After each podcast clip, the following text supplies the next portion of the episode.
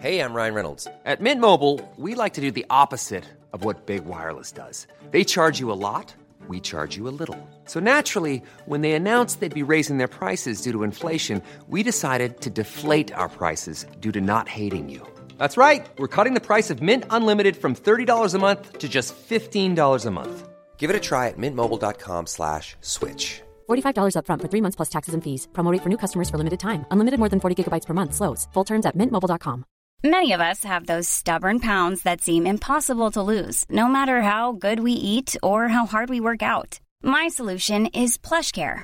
PlushCare is a leading telehealth provider with doctors who are there for you day and night to partner with you in your weight loss journey. They can prescribe FDA-approved weight loss medications like Wagovi and Zepbound for those who qualify. Plus, they accept most insurance plans. To get started, visit plushcare.com slash weight loss. That's plushcare.com slash weight loss. Cool fact a crocodile can't stick out its tongue. Also, you can get health insurance for a month or just under a year in some states. United Healthcare short term insurance plans, underwritten by Golden Rule Insurance Company, offer flexible, budget friendly coverage for you. Learn more at uh1.com.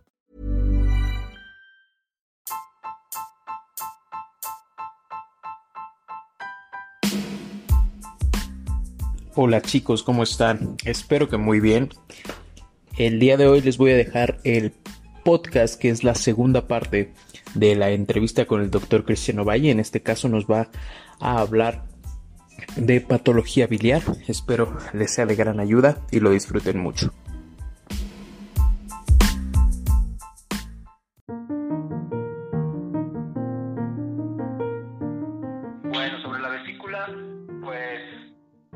Básico, eh, un recordatorio básico sobre su, su, anatomía, pues es una es un órgano eh, que se encuentra en el cuadrante superior derecho, por debajo del, del hígado, tiene forma de pera, eh, normalmente mide de 7 a 10 centímetros y tiene una capacidad de alrededor de 30 a 50 cc en sus características eh, fisiológicas. La, la, vesícula tiene cuatro partes eh, que son el fondo, el, el cuerpo, el, el, cuello, que es donde ya se conecta el conducto cístico, y en el cuello hace una, una curvatura, una convexidad, que es el, que se conoce como el fundíbulo o bolsa de Harman. Este, la vesícula, pues ya sabemos, se conecta a la vía biliar por el, por el conducto cístico y pues bueno, la vía biliar, por la vía biliar extrahepática, que es, pues se forma del, conducto hepático derecho y el izquierdo, que vienen del hígado, estos se, se juntan y forman el conducto hepático común. Y el conducto hepático común eh, eh, al conducto hepático común llega el, conducto cístico y ya después donde se une el conducto cístico con el conducto hepático común es lo que conocemos como colédoco, que el colédoco eh, desemboca en la segunda porción del duodeno, en, en el ámbula de Vater y, y el esfínter de Oddi.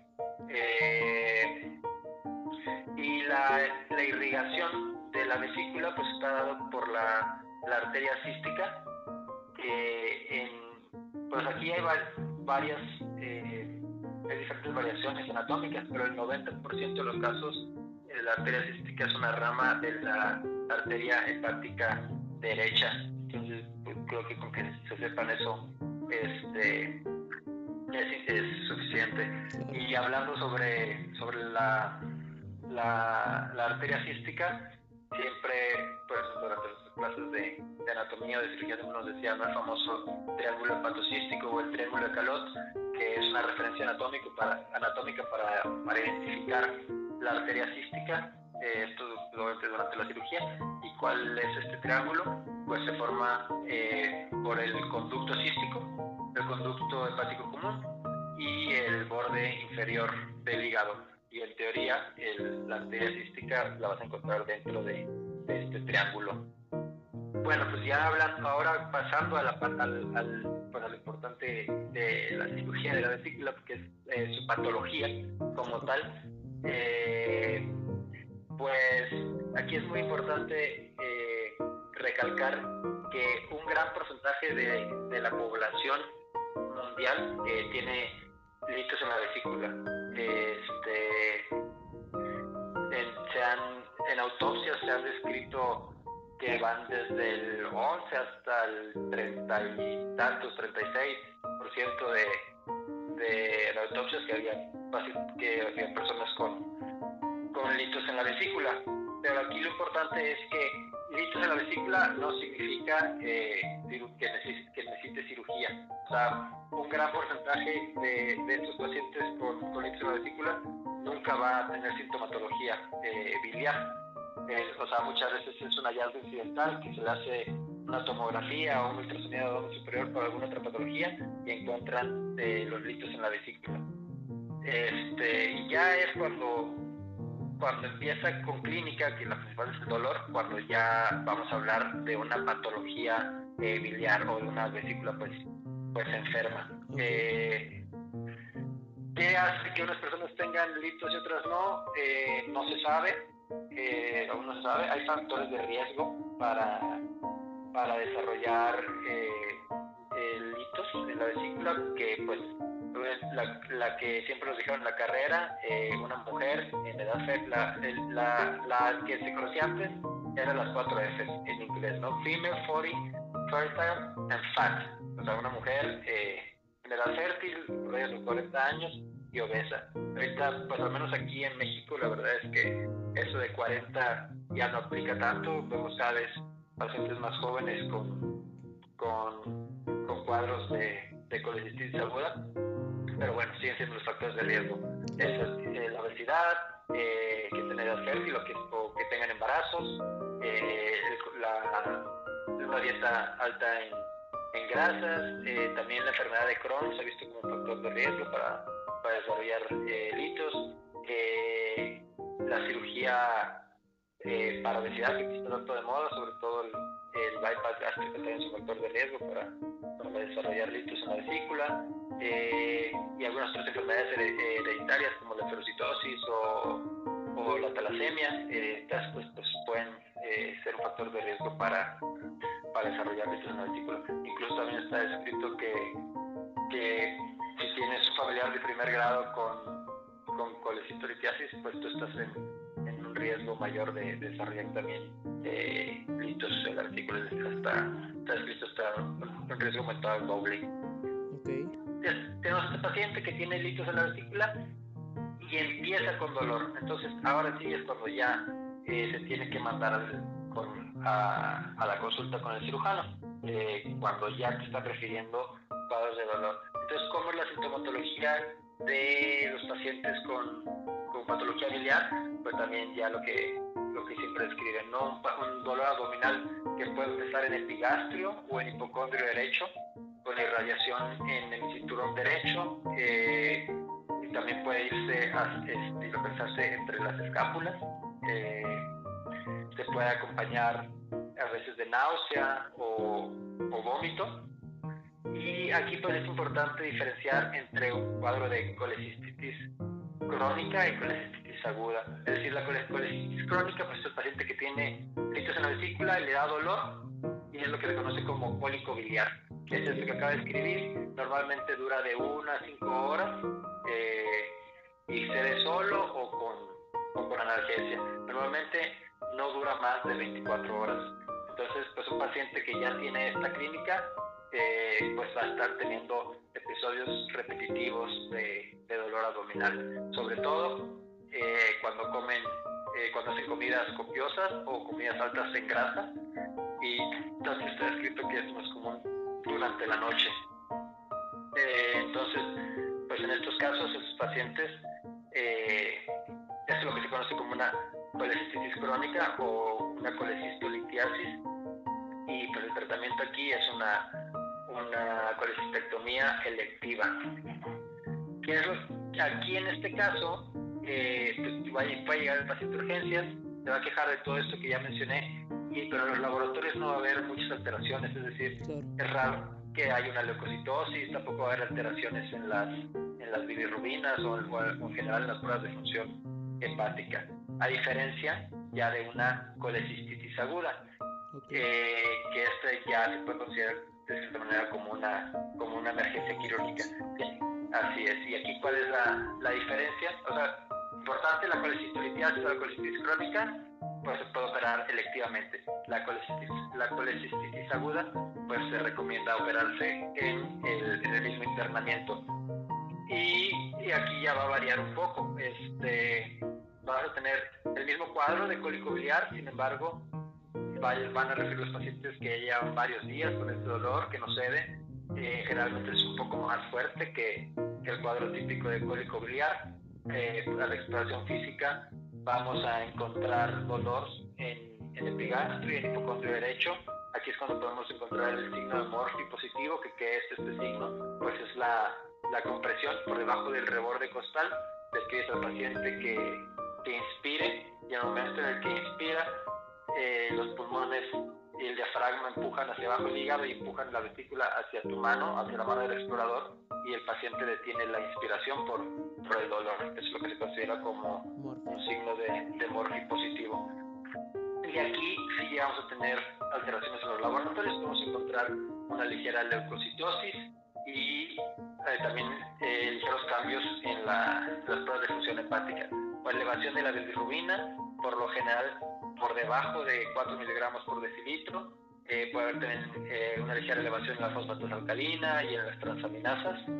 Y, este, y, y, en el ultrasonido, que en este caso el ultrasonido es el, el, el gold standard para, para el diagnóstico de, de colecistitis o de litos en general para la vesícula, eh, pues nos van a reportar una vesícula biliar con pared engrosada por arriba de, de 3 milímetros. A veces puede reportar edema en la pared o signo de, de doble riel en la pared. Eso es porque pues, la pared de la vesícula está engrosada y puede, y puede, pues, puede haber un poco de líquido libre peri, perivesical. Este, y también está descrito el signo de, de morfio ultrasonográfico, que prácticamente es lo mismo que el de, que el de la expresión física, que al momento de comprimir con el, con con el, con el ultrasonido pues les duele a los pacientes ahí en, en el, en el hipocondrio derecho.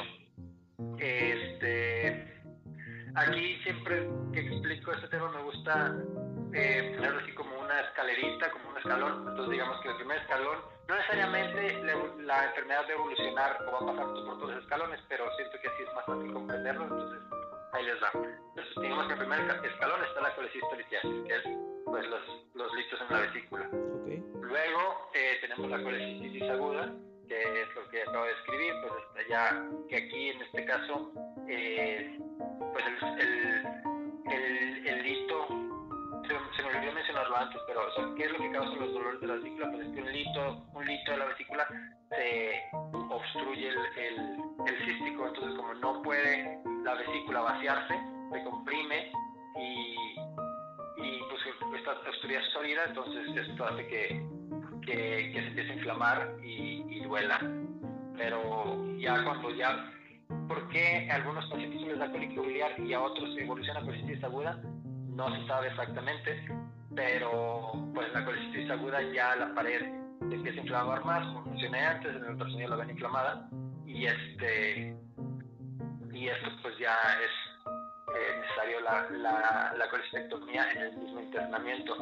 Eh, a veces también nos van a describir en el ultrasonido que el lito está impactado en el, en el cuello, es decir, que no se mueve con los cambios de posición del paciente. Entonces, pues es un lito que ya se va a quedar ahí y pues está indicada también la, la, la colecistectomía en ese momento. Eh, a veces este lito eh, que está impactado ahí en, el, en el cuello y estuviendo la salida del conducto cístico, obviamente no va a dejar ya que entre más bilis. La bilis que ya estaba en la, en la vesícula se, se reabsorbe en la pared de la vesícula, pero la vesícula sigue, sigue secretando mojo, entonces esto va a empezar a aumentar de tamaño, como un globo, y entonces esto es lo que se conoce como una hidrocolecisto, que es una vesícula aumentada de tamaño cuando, cuando está obstruida la vesícula y, y, su, y, y en su interior empieza a haber una proliferación bacteriana y se infecta y hay pus dentro de la vesícula, es digamos el otro escalón que sería la biocolecisto. Eh, y, digamos, ¿qué sigue? ¿Cuál es el siguiente escalón? Le digo, no necesariamente va a evolucionar a esto, pero, o sea, si vamos al orden, entonces, colecistolitiasis, colicitis aguda, hidrocolecisto, biocolecisto, y luego, si uno de estos litos se sale hacia la vía biliar, eh, pues nos puede dar dos cosas.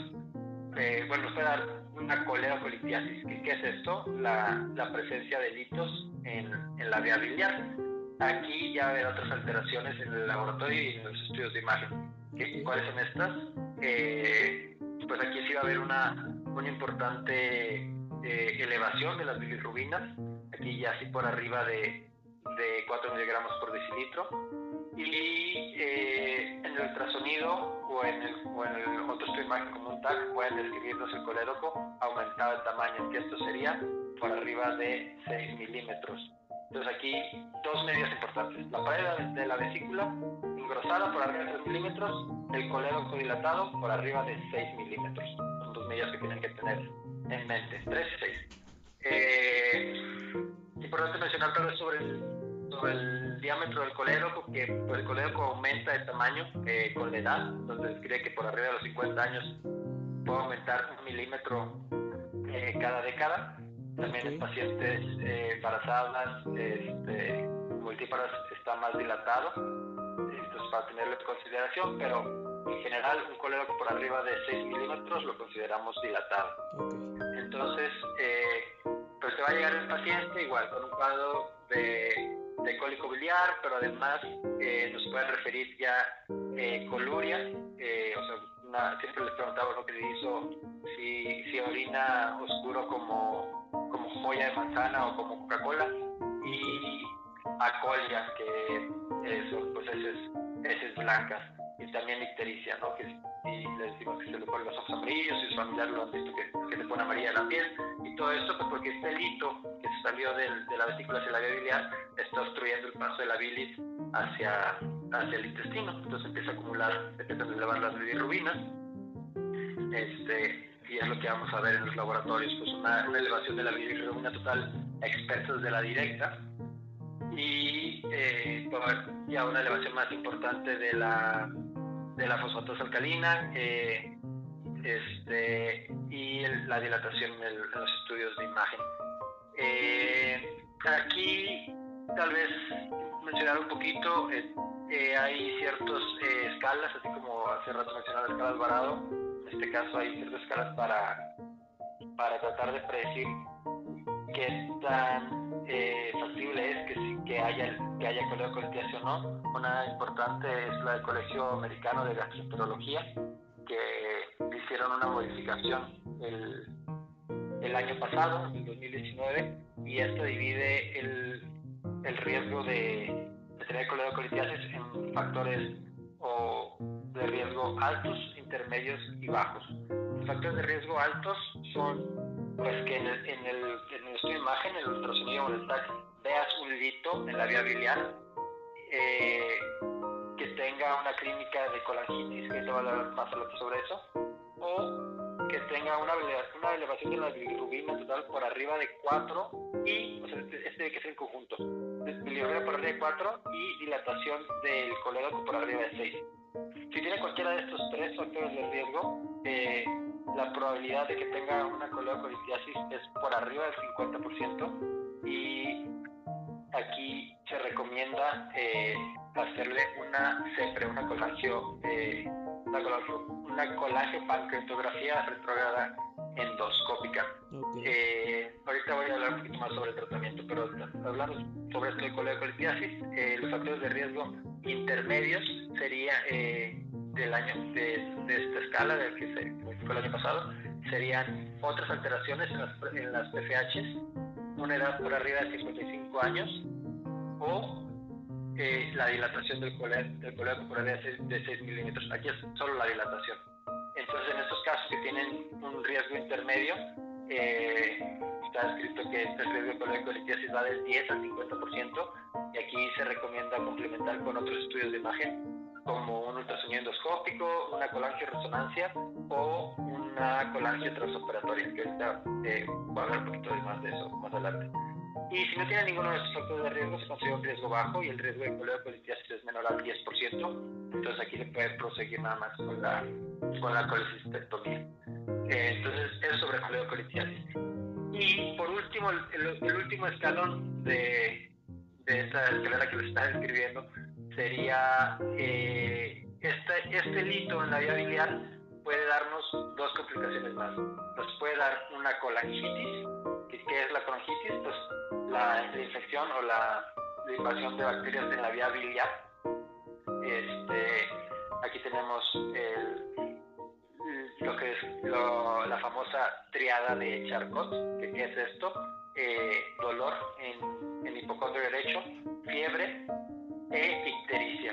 Eh, entonces, esos, esos tres eh, signos este, nos pueden hacer pensar en una, en una colangitis y están presentes hasta en dos tercios de los tres, los tres juntos están presentes hasta en dos tercios de los pacientes con colangitis.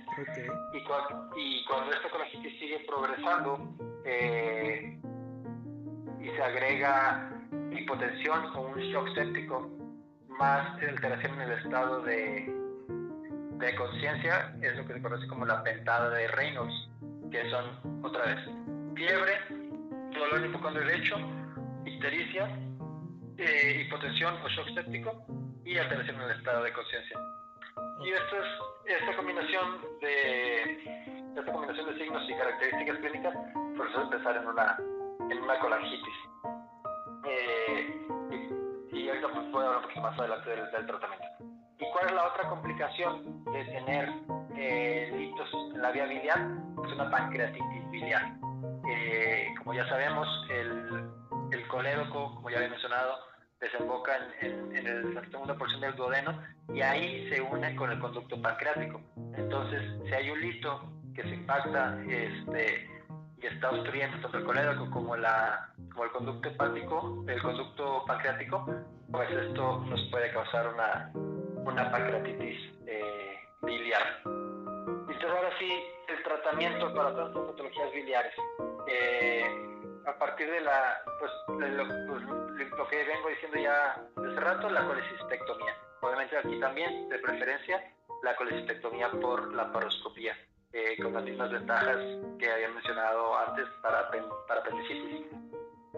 Y eh, entonces colecistectomía para colecistolitiasis y para colecistitis aguda.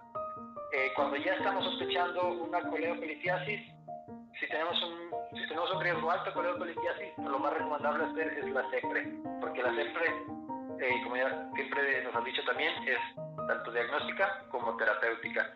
Van, a, van, a hacer el endoscopio, van a hacer el endoscopio hasta la segunda porción del duodeno, van a canular el ámpula de Vater y eh, meten contraste por, el, eh, por la ámpula de Vater hacia el, hacia el colédoco y ya podemos ver si, si hay este litos en la vía biliar y en caso de que hubiera, que hubiera litos, en ese mismo momento pueden hacer una esfinterotomía, es decir, pues eh, cortar el esfínter de Odi y eh, barrer con el, con el endoscopio la, los litos de la vía biliar.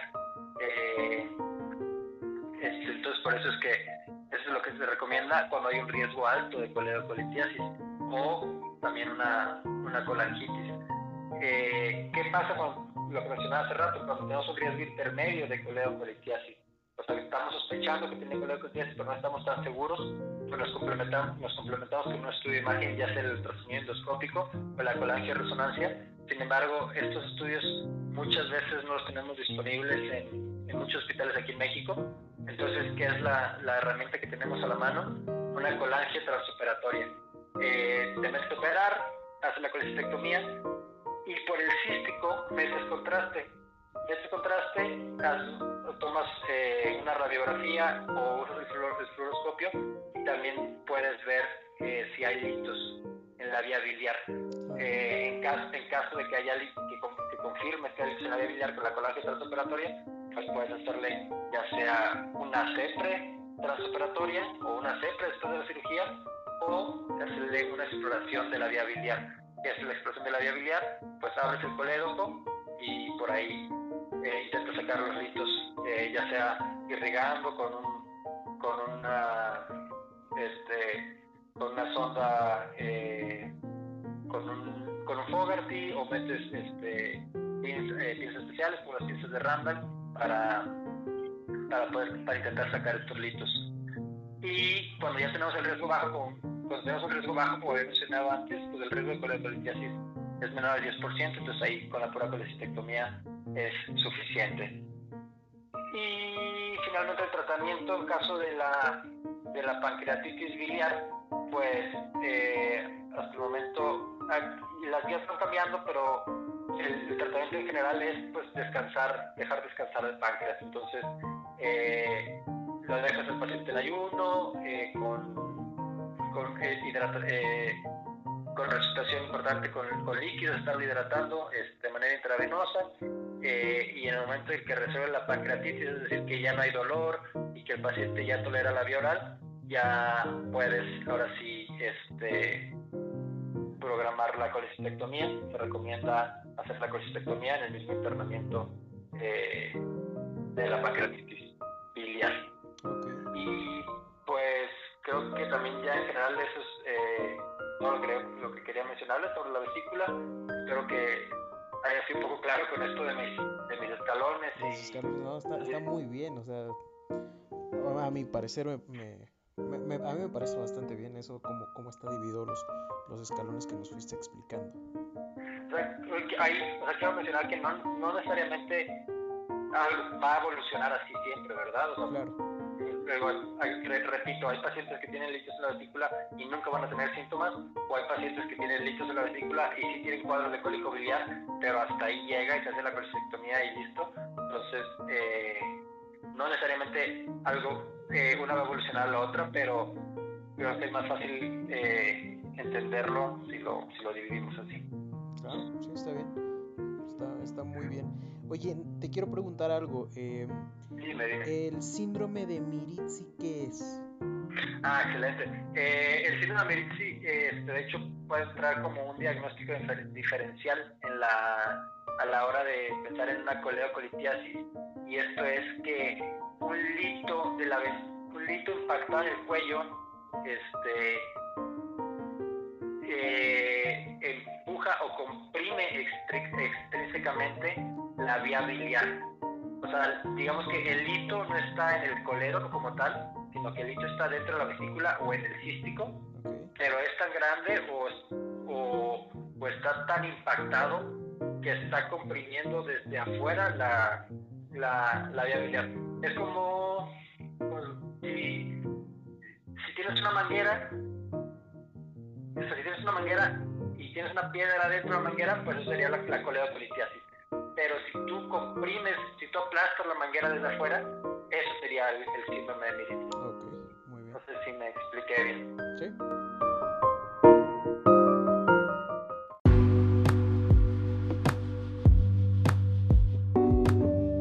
Espero que hayan disfrutado la explicación de patología biliar. El día viernes va a salir el tercer episodio de la entrevista con el doctor Valle, el cual nos va a hablar, en este caso, de hernias y todo lo relacionado a su diagnóstico. Espero lo disfruten.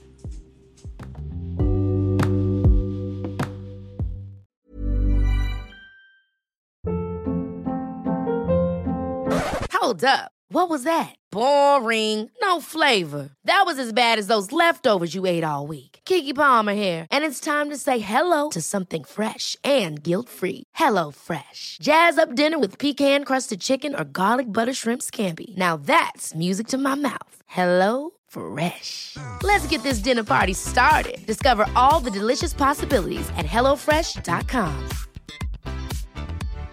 If you're looking for plump lips that last, you need to know about Juvederm lip fillers. With Juvederm Volbella XC and Juvederm Ultra XC, your lip look, whether it's subtle or bold, can last up to one full year with optimal treatment and no additional maintenance. Find a licensed specialist and see if it's right for you at Juvederm.com today. That's J U V E D E R M.com. Add fullness to lips in adults over 21 with Juvederm Volbella XC or Juvederm Ultra XC. Do not use if you have severe allergies or a history of severe allergic reactions, or if you're you're allergic to lidocaine or the proteins used in Juvederm. Tell your doctor if you have a history of scarring or taking medicines that decrease the body's immune response or that can prolong bleeding. Common side effects include injection site redness, swelling, pain, tenderness, firmness, lumps, bumps, bruising, discoloration, or itching. As with all fillers, there's a rare risk of unintentional injection into a blood vessel, which can cause vision abnormalities, blindness, stroke, temporary scabs, or scarring. For full important safety information, visit juvederm.com. Hey, it's Paige DeSorbo from Giggly Squad. High quality fashion without the price tag. Say hello to Quince. I'm snagging high-end essentials like cozy cashmere sweaters, sleek leather jackets, fine jewelry, and so much more. With Quince being 50 to 80% less than similar brands. And they partner with factories that prioritize safe, ethical, and responsible manufacturing. I love that. Luxury quality within reach. Go to quince.com slash style to get free shipping and 365 day returns on your next order. Quince.com slash style.